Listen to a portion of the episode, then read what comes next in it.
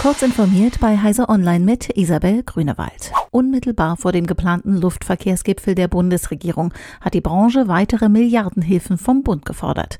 Nach den Fluggesellschaften müssten nun die Flughäfen und die bundeseigene deutsche Flugsicherung mit Steuergeldern saniert werden, verlangen Vertreter von Branchenverbänden, die an der für Freitag in Berlin geplanten Sitzung teilnehmen. Außerdem müssten Perspektiven für einen pandemiesicheren Luftverkehr geschaffen werden. Dagegen hagelt es Kritik vom Verkehrsclub VCD, der auf eine umweltverträgliche Mobilität achtet. Überkommene Strukturen dürften nicht mit Milliardenhilfen gestützt werden. Bedingungslose Hilfen wie bei der Lufthansa dürfe es nicht mehr geben, sondern sie müssten an den Klimaschutz gekoppelt werden. Wenn demnächst erste Mac-Rechner mit ARM-Prozessoren auf den Markt kommen, möchte Microsoft augenscheinlich mit seinem Office-Paket dabei sein. Und zwar nicht nur emuliert mittels Rosetta 2, sondern nativ.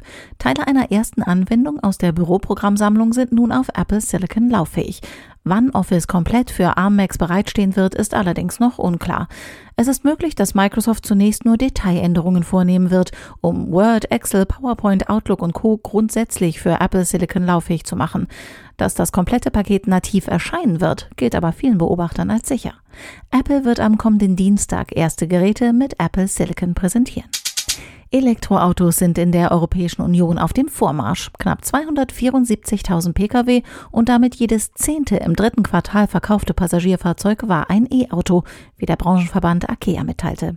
Im Vorjahreszeitraum lag der Anteil noch bei drei Prozent. Hybridautos machen inzwischen 12,4 Prozent des EU-Automarktes aus. 2,3 Prozent der Verkäufe werden mit alternativen Antriebsstoffen wie Ethanol betrieben. Amazon-Chef Jeff Bezos hat in dieser Woche Aktien seines Unternehmens im Wert von mehr als drei Milliarden US-Dollar verkauft. Laut den Daten der US-Börsenaufsicht SEC hat Bezos in diesem Jahr bereits Amazon-Anteile im Wert von über 10,2 Milliarden Dollar zu Geld gemacht. Der wohl reichste Mensch der Welt nutzt das Kapital unter anderem dazu, sein Raketen-Startup Blue Origin zu finanzieren. Außerdem scheint er auch sein Bezos Earth Fund damit zu befeuern. Diese und weitere aktuelle Nachrichten finden Sie ausführlich auf heise.de.